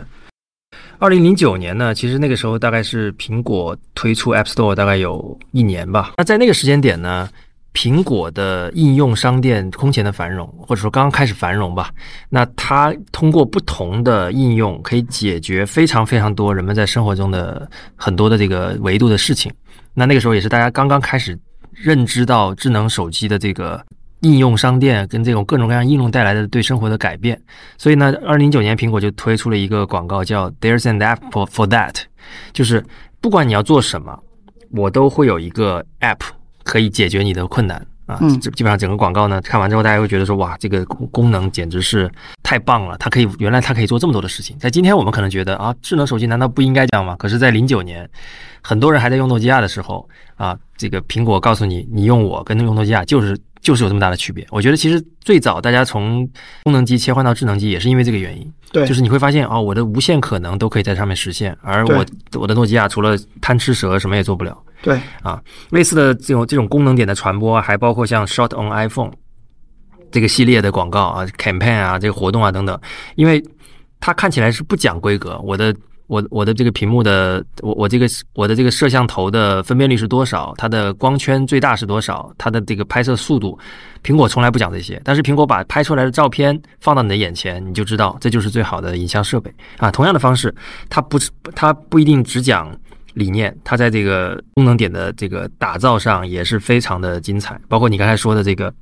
AirPods 的低脂广告，对吧？为什么要做一个无重力的环境呢？就是告诉你，我倒过来，我的这个耳机也不会掉出来。对，对，对，对，对。那说说到这个的话，再补一个例子，就是最早的那个音乐播放器 iPod 的广告，它其实就是一个一个一听音乐的人的剪影嘛，跟着音乐扭动身体、扭头。但那个广告其实，因为当时苹果核心的点叫做口袋里的一一千首歌，所以它其实就通过那些人的剪影，剪影上面挂着一个小的音乐播放器，然后放在口袋里。对，其实当时你就你就马上就能反应过来说，这个音乐播放器很轻巧，嗯，容量也很大，产品的功能其实就这样就传递出来了。那除了以上两点呢，还不构成这个苹果广告让我们如此印象深刻的全部。我觉得第三点是非常重要的，就是强大的一致性。我们叫 cons consistency，嗯，那这个其实也 match 到了苹果刚才我们提到的这个营销三原则其中的一条叫专注。那苹果真的是从它可能是应该是从 think different 之后吧，啊，当然中间有一些小的地方也是不断的在完善啊，但是我们能看到它十几年保持了非常强的一致性，尤其是到最近几年，我们能看到苹果的所有的视频广告，它有着完全几乎一致的。色色调就是你看它的调色，你就知道，哎，这个感觉经过了广告。后面你基本上你你发现，果不其然，它就是啊，整个广告的风格、演员的状态、拍摄的节奏啊，整个片子的节奏，我们都能感觉到它是一个，我们可能没有办法描述出来这到底是什么，但是你只要看到你就知道，哎，这个就是就是苹果的广告。我们甚至现在能看到有一些它的这个系列剧啊，它甚至会用同样的演员。啊，常驻的演员，比如说刚才讲的这个 Apple at Work 这个系列，它里面几个演员就就已经，它这个系列已经拍了三四集了，他们在在讲他们这个主人的故事，变成一个连续剧了。那同时还有我们看到苹果在讲一些功能点，或者是包括讲这个 privacy 的时候呢，会有一个。化身成人的这个苹果工作人员，他是一个一个黑人，他其实穿着蓝的衣服啊，他已经在好几部片子里面出现了啊。这个他甚至让你这个演员出来哦，这个这个感觉又又又找到了啊。那包括刚才我们提到的文案，他这种文案的风格，从 iPhone 六到现在，可能也有个十接近十年的时间，也可以达到这样的一个一个一致性的感觉。你你看到这些怪了，有一点点怪，但是你又知道他要表达什么的这种嗯文案的时候，哎、苹果的感觉就来了。对，对，最近在线下看到的叫做保护隐私，这很 iPhone，对吧？这这很显然就是英文翻译过来，你要保证一致性的一个结果。但是你也知道说，这很 iPhone，嗯，也只有苹果能这么做，对吧？对，嗯，这一系列的一致性带来的什么好处呢？就是我们对苹果的这一些气质啊，它的这个风格、它的价值观呢，我们就会越来越的接受，而且我们对于它的广告，我们可以有很高的辨识度，就是它它甚至它有点像是一个 VI 的扩展，就是说。我们我可能在，比如电视广告，我们有的时候看不到开头，对吧？我们中间切进去，我也知道这是这是谁的广告。这个广告我没有看到结尾，logo 没出来，我也知道，哎，苹果是又发什么东西了吗？对吧？因为我看到前面，我知道这一定是苹果的广告。那这种一致性呢，对于用户记住你啊，用户加深你的印象，呃，用户接受你传递的概念，都是有很大的好处的。那这种一致性呢，其实恰恰是很重要，但同时又很难做到的。但是我我我觉得，即便苹果，它可能也花了很多年的时间来找到自己的这个方向，并且坚持。但是如果说我们现在的中国企业它已经找到了正确的方向，那我们就应该坚持下去，把这个企业的这种这种节奏跟风格做出来。那最后可能还要提一下，那这个苹果所有的这个作品都有着很高的艺术水准。我们其实看到苹果的各种作品都在历史上获了非常非常多的奖项啊，戛纳创意节也能看到苹果的这个产品在里面获得各种各样的金奖啊。对，一八年陈可辛拍的那个叫《三分钟》啊，那就是戛纳的这个铜狮奖啊。嗯一九年的话呢，用的是贾樟柯啊，也是非常有名的导演啊。嗯在拿这些奖里面呢，包括比如说二二年的啊，苹果有一个叫做 Shot on iPhone 十三 Pro 拿了那戛纳的两个奖啊。但是拿奖最多啊，其实第一个是一九八四年的那个广告，嗯对吧？就是其实就叫一九八四，这个广告就叫得了各种奖，什么广告节的大奖也拿了，广告的什么名人堂也拿了，嗯那么有史以来最伟大的广告排名第一，呃因为当时这个广告是在那个超级碗上，那个就是美国的那个橄榄球的那个橄榄球的这个联赛中间去插播的，美国广告界暮年每年的一个著名的盛事。它这个超级碗的广告里面也是说，二零零七年啊是是得到了说最佳的四十年历史以来最佳的这种广告。是对，所以一九八四其实是得奖得的最多的。对，对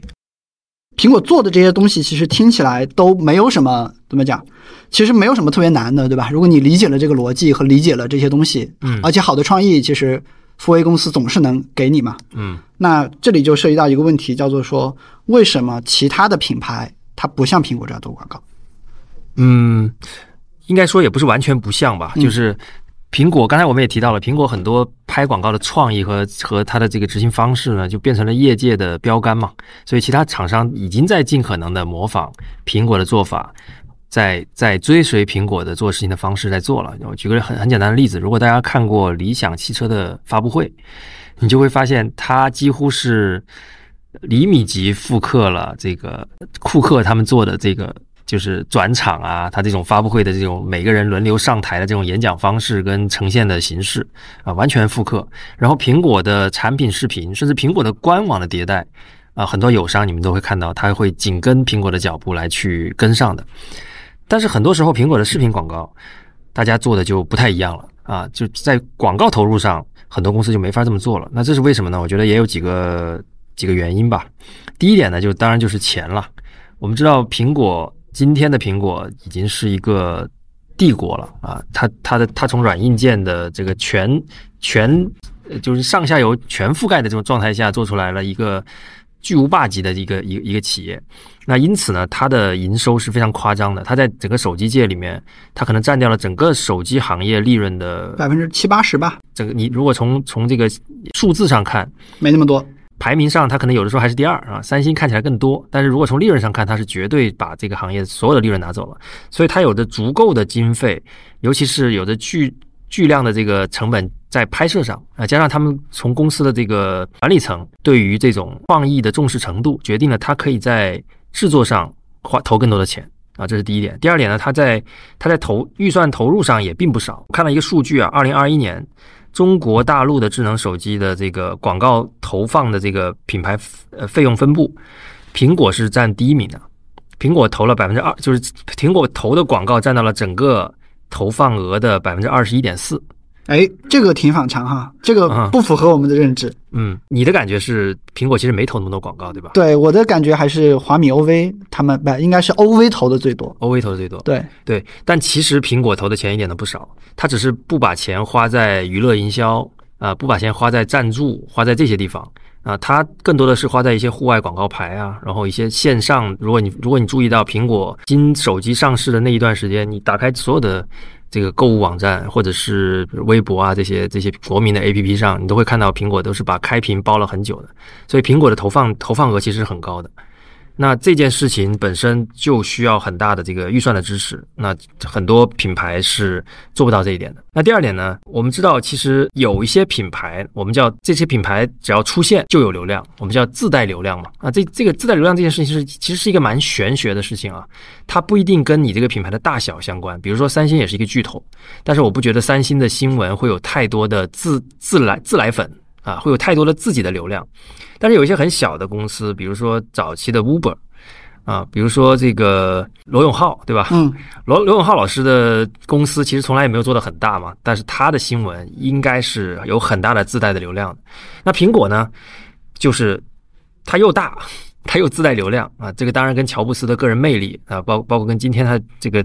很强的这种影响力有关。另一方面，可能也跟他一直在这个理念上的这种坚持，他的这个理念使得他有了一大批的这种死忠粉，就是一个自带流量的这个品牌。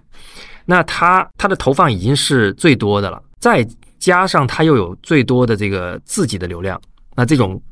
去跟别人本来流量就要靠买，再加上它也没有什么自带流量的这些友商相比呢，它显然在流量上又有了不同的特权，所以它让它的这个广告的效果会更好。那第三点呢，刚才我们也提到了这种一致性带来的好处，使得苹果的广告敢于我我我我创了一个词叫含果率啊，敢于让它的广告，比如说我三分钟的广告里面，我的产品和 logo 露出的时间可以非常非常低，而竞争品牌不行。如果是 OPPO、vivo，我举个例子，他要做一支电视广告，或者是要做一支三分钟的创意短片，这个短片里面可能不管是来自于老板的要求，还是这个实际的效果的考虑，我的产品的露出的比例都要远远大于苹果，我才能收获到跟它差不多的传播效果。对，所以我们能看到这个很多，比如说导演拍的那个电影，那个电影几乎苹果在里面就是一个道具，有的时候甚至不出现啊，有的时候就出现一点点，那用来拍摄啊，用来怎么样，然后最后出来一个苹果 logo，全程是没有 logo 的，那只有苹果可以这么搞啊。我为什么只有苹果这么可以这么搞呢？因为我有一年春节的时候，在朋友圈刷到了一一支广两三分钟吧，讲的是一个开车回家过年的故事，也是那种春节温情短片啊。大家大家可以大概想象一下，就是有一些什么嬉笑怒骂呀、然后最后温情收场。这个短片里面，这个汽车品牌大概就是像苹果一样出现了几次啊，甚至我们看不到全貌，看到一点内饰，看到几个尾灯啊，看到几个 logo 一闪而过，最后出现啊，原来是这个汽车的广告。很遗憾，到现在我都想不起来这到底是什么汽车的广告。这个为什么我说苹果可以这么做，而其他品牌不行的原因？当你没有做到一定的品牌认知的时候，当你的一致性没有十年的积累，没有足够长的这个时间让用户记住你的时候，你去做一支自己产品露出非常少的这种广告的时候，你其实满足的是广告公司乙方的内心要做一个好广告的这个诉求，但是它没有办法帮到你的品牌。用户不会记住你的，就是你的产品，我是第一次见，我都不知道长什么样，对吧？嗯我当然要看全貌，你对各种角度，三百六十度让我看你这个产品，我才能记住你嘛。对，而 iPhone 我们每个人在生活中看了一百遍了，在这个片子里，我有必要再给它一些特写吗？没必要。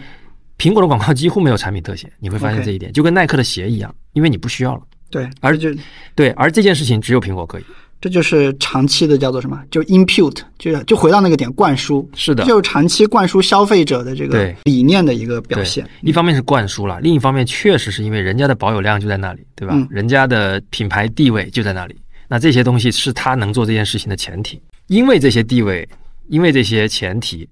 所以我们才看到苹果是可以做这么多这么长的创意广告的厂商，而大部分其他厂商啊，可能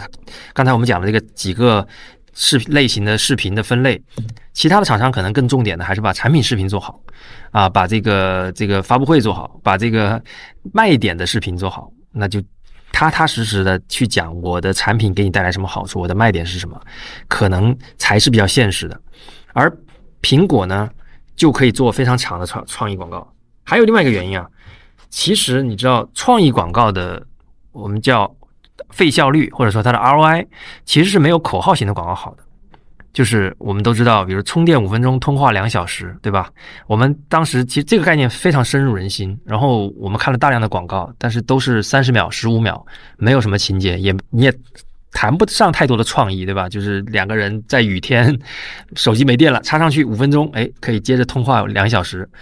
没有太多的创意，时间很短，但是你记住了，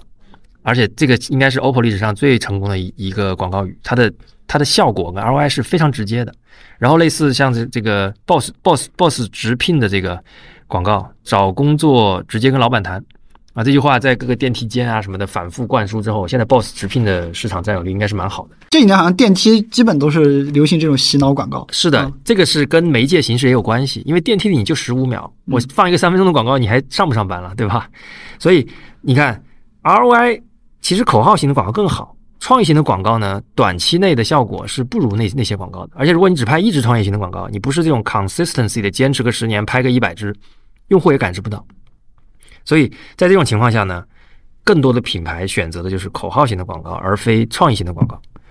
然后，创意型的广告的这个我们叫前摇时间啊，就是前面那个铺垫的时间，往往是比较长的。那很多人其实就流失了。在我们现在这个媒介形态，比如抖音啊，比如说这个短视频啊，这些这些平台可能就给你那么五秒钟，你抓不住我就被划走了。那在这种媒介形态下呢，用户这个厂商呢，可能就更怕。我们被用户划走，所以就只能给你短平快的刺激，赶紧喊喊口号，让你记住我就完事儿了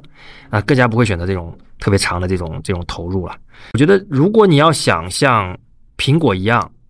做这样的事情，那你我你需要有两件事情，你你需要做到两件事情，你才可以这么做。第一呢，你要在你这个细分的领域里面做到用户心智的 number one。或者至少是 number two，对吧？你可以用这个对标的方式去跟 number one 产生这个关联。那第二呢，你要真的是这个这个没有什么捷径，就要足够长时间的积累，来让你的品牌一致性被用户记住。啊，除此之外呢，可能你就真的不能像苹果一样去做广告了。其实我们以上啊，其实基本上我们已经解释了为什么只有苹果是非常适合去拍这种长的这种创意广告的。是对吧？但提到苹果的长的创意广告啊，如果我们要去理解这件事情怎么来的，嗯，其实不得不提到另外一支广告片啊。我们这期节目会重点讲的第二支广告片叫做《一九八四》。接接下来简单的讲一下《一九八四》背后的这个故事啊。《一九八四》是一个什么样的广告？可能年份有点老啊，我们带大家描述回忆一下啊。因为奥威尔有一个著名的小说叫做《一九八四》嘛，讲的人对于人的这种监视，大概是这样的一个逻辑。他在那里面的话呢。把这个 IBM 描述成这种老大哥，消费者呢被描述成一个这个一堆被控制的、被控制的一堆人。然后这个时候呢，苹果呢化身成了一个反叛者，发生了反反叛者。他有一个一个少女拎着个锤子跑了进来，然后一把大锤扔到那个电视屏幕上，然后然后接下来出现一段这个。题词告诉所有的人说，苹果公司将提将发布一个叫做 Macintosh 的一个电脑，终结这种 IBM 这种老大哥的一个统治。嗯，大概是这样的一个广告的，其实应该算是一个六十秒的一个长篇了哈。对，所以这个广告呢，其实今天我们回去看，它当时是开创了很多先河的。嗯，比如说它是第一次在广告里面用了电影的导演，这个电影的导演叫雷德利·斯科特。《银翼杀手》的导演对，如果喜欢科幻片的，一定会非常熟悉这个东西。当时他刚好拍完《银翼杀手》之后啊，大概一年半的时间，就碰上了1984年来给苹果去拍这个东西。但是，其实整个1984这个广告也是一波三折。嗯，首先是乔布斯本人质疑过这个广告。对，我们在《乔布斯传》里面其实看到说，乔布斯一开始他也认为说，好像这个广告有点很自我主义啊，还有一些一些鸡零狗碎的问题，比如说。他一开始觉得这个广告的这个预算啊，太高了，甚至呢播的时候呢也不愿意付钱去播。所以你发现没有，就嗯就是乔布斯这个人啊，也不像我们在后面刻板印象里看到的那么坚决、那么坚定、那么强势，对吧？对他其实有很多普通人一面的这种担心啊，我是不是会太强势了？我是是不是显得我们苹果太太骄傲了？就对，他他其实仍然会有这些很正常，包括这种连钱都不想付，这这是一个典型的甲方的一个状态啊。但是在这个广告策划的过程当中，其实乔布斯本人的风格是很好的体现出来的，包括他后面管理苹果的很多风格其实都出来了。他之前他在这个广告策划的时候，他经常给这个广告团队的人深夜打电话，去讨论这个广告的创意应该怎么样。他甚至不允许有人在他之前去看这些广告。正常的广告公司可能有一个什么市场部总监，对吧？一般是他先看，然后他给 CEO 看，嗯他不存在这个流程。嗯乔布斯在这个过程当中也形成了一些这种风格，比如说，他希望说苹果是一个小团队，你们广告公司也是一个小团队，我们就两个小团队对接就好了，不要搞一层一层的汇报。所以乔布斯不但自己兼了产品经理，看起来还兼了这个市场总监。或者说广告的制片人吧，在这个广告的过程当中呢，也重点的提出来就，嗯，不做调研。正常的很多大公严谨的大公司，它是广告开始发布之前，它是会请消费者做调研的，对，看消费者反馈的。乔布斯这个时候就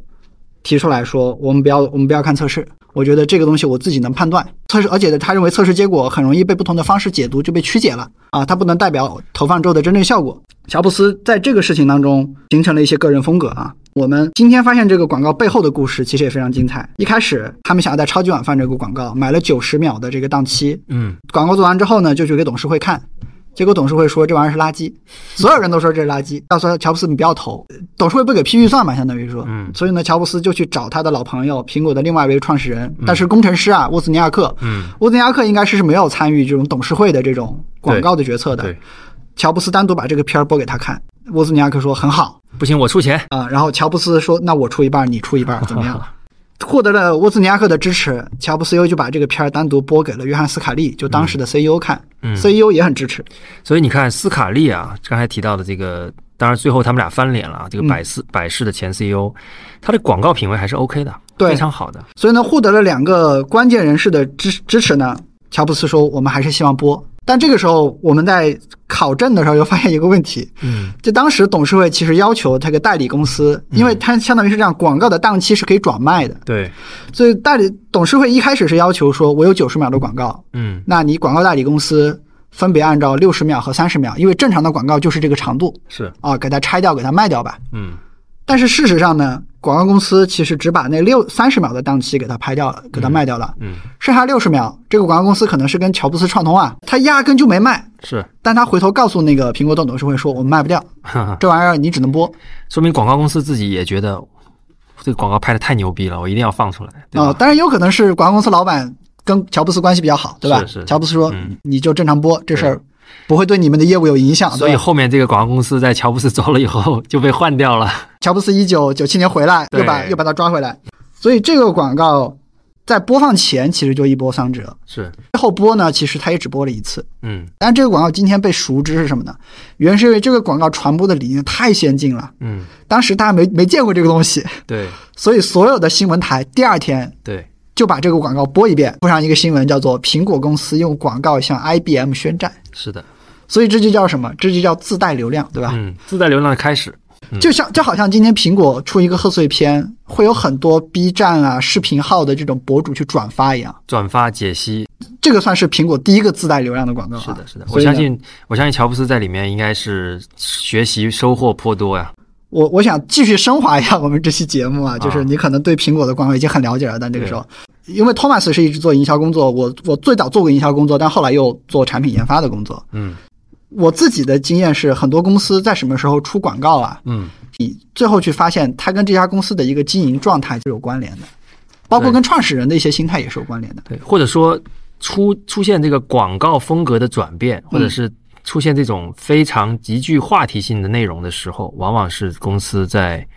发生问题或者发生转变的时间。是的，是的。所以这里我们再把这两个广告拎出来看一下，比如说一九八四年这个广告，嗯它的背景是怎么来的？它为什么要在这个时候去挑衅 IBM？嗯你知道 IBM 是一九八一年进入个人电脑市场的，嗯然后到了八二年就已经把苹果的市占率给打下去了，它就是第一名了，嗯它是二十六，苹果是十四，嗯，百分之百分比啊。就过去苹果是 number one，一个新人进来，第二年就把你打到第二了。把你打到第二了。然后这个新人到了一九八三年，市占率已经超过了百分之五十，是的，苹果这个时候只有百分之八。所以你你能够想象乔布斯那种心态，叫做叫做说一个人一一家大公司，蓝色巨人对吧？IBM 蓝色巨人进来，到了三年之后，他就把你打成这个样子了。那当时乔布斯的心态是什么呢？当时乔布斯手里有一张牌，叫做图支持图形化界面的 Macintosh 啊，这个产品非常有名，是因为是最早把图形化界面，就是图标啊、窗口这种概念带向大众市场的。在这之前，用电脑都是只能写代码，很枯燥。很明确，乔布斯当时希望用一个吸引人话题的广告为自己的重磅产品发布来铺路。最后这个产品卖好了吗？最后这个产品不太行。正好我就插一句啊，就是很多公司呢，寄希望于营销拯救公司，但实际上消费电子有个规律，就是你的营销好不好，跟你的产品卖的好不好，其实关关联没有那么正相关。啊、我们今天回看一九八四这个广告，绝对是毫无争议的这个顶级作品，最有这个历史意义的这么一支广告。但是即便如此，它也没有办法在那个时间点让苹果的下一代新品卖爆。按按理说，这个广告的传播率已经爆表，这么多人都在期待着这个产品，那这个产品出来理应卖爆，对不对？但是结果并不是这样，所以这就告诉我们一个道理，就是在消费电子这个世界里面呢，产品还是王，产品才是那个 hero。只有产品本身具备了真正的价值和卖爆的潜力，这个产品才才能卖爆。广告只是其中的一个催化剂。那反过来，如果产品不行，即便你的广告做到一九八四这个水平，嗯你仍然会卖不好。所以乔布斯在一九八四年出街的第二年，就因为这款产品的失败，然后跟董事会的这个分歧，最后被斯卡利加董事会逐出了苹果。我们再来看今天讲到的另外一个长篇，就是 Think Different，背后的背景也是一样，当时的市占鼎盛时期大概百分之十六左右，跌到百分之四，又换 CEO，乔布斯又回来。这个广告背后是乔布斯做了几个非常大的动作，比如说砍掉了百分之七十的产品线。然后呢，去找那个比尔盖茨说，你在我的 Mac OS 的系统上去做你的 Windows 的三件套、办公三件套、PPT、PowerPoint 之类的，甚至还赢得了比尔盖茨的信任。比尔盖茨说：“我投资你一点五五亿美金，可不可以？”跟这种死敌握手言和，砍掉百分之七十的产品线。其实你在今天看来，任何一家公司，如果你是买股票的，你看到这家公司这么做，你肯定不敢买它的股票的，或者你觉得肯定有问题，对吧？嗯，一定是巨大的变化。整个过程是怎么样？我们又捋了那一年的时间，现在发现很有意思。嗯乔布斯一开始九七年的时候，九七年就 Think Different 做完之后，他一开始在内部做了个讲话，跟类似于今天的一些互联网公司的 All Hands 一样，就告诉所有人说，我们砍掉了七百分之七十的产品线，原因是什么？我们要专注，对吧？我们要相信苹果一定能回来。大概就这么一个内部讲话的一个意思啊。然后，但是这个内部讲话其实也提到一个点，他为了做 Think Different 的广告，他招标招了二十三家公司啊。这在今天看来，这个甲方其实是很无理的。你让二十三家公司都给你出一遍稿子，嗯，然后最后你选这一个，乔布斯绝不绝对不是一个优秀的甲方，嗯，就是对于乙方的视角来看啊，然后乔布斯把这个片儿在内部放一遍，说我们要回来了，大家做好准备。你们今这两天工作都会有变化，但大家不要着急，对吧？嗯因为那那那会儿又是裁人，又是裁产品线。对，到了九七年的八月八号的时候，叫 MacWorld，类似于今天 WWDC 的这么一个大会，嗯就开发者的大会。这个时候 Think Different 还没有完全做完，嗯但是呢，乔布斯先把 Think Different 做了一张图片，嗯他就在这上面播了，然后他就告诉所有的苹果的粉丝和开发者说，苹果是与众不同的品牌。我告诉你们一个新的 slogan，叫做 Think Different。哦，我希望接下来大家用不同的视角和思考来看待我们的品牌。比较感人的是说，很多买我们品牌的、喜爱我们品牌的人，他们一开始被人认为是疯子，嗯但是最后都被人认为是天才。但是很多人在下面就热烈鼓掌，就说乔布斯终于出来说了这么一段话啊，正式宣布自己的回来。然后再到后面就是 Think Different 的出街，以及一九九七年十一月，其实当时还做了一个产品线叫做 Power Macintosh G 三。这个产品线今天看不是特别有名，但是当时很好的缓解了苹果的财务危机。嗯啊，因为这个产品线它的设计其实不出众，还是那种很老旧的这种 PC 的形态。通过这个 Macintosh G 三，乔布斯精简了产品线，然后到了九八年，他推出了那个彩色的像果冻一样的那个 iMac 产品线，正式的大卖，嗯，那款那款卖的非常好，个人电脑历史上最最畅销的产品。嗯这苹果经过这一系列的动作，正式摆脱了这个财务的危机，还算走上正轨吧。所以你会发现说，重大的广告风格的转变背后，它不不仅是创始人的这个成长，它其实还是这家公司经营状况的一个怎么讲侧写吧。所以我们到后来就会发现说，苹果其实这几年一直都在走上坡路。所以呢，这些年其实苹果的这种很出挑的品牌广告相对来说就没那么多了。嗯，更多的是聚焦在我的产品上，类似刚才讲到的 Showtime iPhone 这个东这种广告就是属于实用性很强，但是创意传传播方式很新的一些东西。大家可能原来认为说苹果都是讲品牌，嗯，讲理念，我要用的都是一些天才，嗯，但这几年也开始逐步的使用一些名人，比如说二零一二年的时候 iPhone 4S 的时候，会邀请奥斯卡影帝 Samuel Jackson。嗯这样的人来做广告，然后后来做 Apple Music 的时候会请泰勒·斯威夫特嗯这样的叫做在中国叫做流量的顶流，对吧？来去给他做广告啊，所以呢又开始使用一些名人，而不是所谓的天才。我们觉得说大家喜爱苹果的广告，一定要理解，就是苹果的广告背后其实是为商业服务的，其实还是一个商业的一个演变史。是的，今天我们聊了很多苹果的广告过去长什么样啊、现在长什么样，以及它为什么变成今天这个样子的，算是一个全貌吧。我觉得、让大家回顾了一下苹果历史上乔布斯的一些成长，以及最著名的两个广告诞生的过程。我们也总结了一下今天苹果广告的一个大的逻辑，以及为什么只有苹果在做一些事情，而其他品牌不去模仿的原因。我觉得苹果是我们节目会持续关注的一家公司啊，不管是从营销的维度，还是从科技的维度，我们接下来会做一系列的节目，去跟大家聊一聊苹果这家公司的方方面面的一些有意思的点吧。希望可以对大家接下来更好的理解苹果公司，希望对大家能有所帮助。在我们准备这个选题的过程中，我们我们看到这个一个很著名的历史商业历史类的这个播客半拿铁，它其实做了一个很精彩的苹果历史的这样的一个节目。哎，这也今天我们刚看到第四听到第四期啊，我觉得如果大家想了解更多关于苹果公司发展的历史的故事的话，可以去听一下。我们两个节目虽然有一些地方聊的东西差不多，但其实角度是完全不同的。啊，大家想听故事，欢迎去听一听。好，那欢迎大家在评论区告诉我们你印心目中印象最深刻的苹果的广告是什么。针对我们接下来的苹果系列，你有哪方面的话题是特别希望聊的？那希望欢迎你在评论区和我们互动，感谢。好的，那本期节目就到这里，感谢您收听脑放电波。您可以在小宇宙、苹果播客或者其他泛用型播客客户端搜索“脑放电波”，找到并关注我们。如果您对本期节目有任何疑问，欢迎您给我们留言。如果您觉得这期节目对您有所帮助，欢迎您关注、点赞、收藏、转发，这对我们非常重要。好了，本期节目就到这里，让我们下期再见。再见。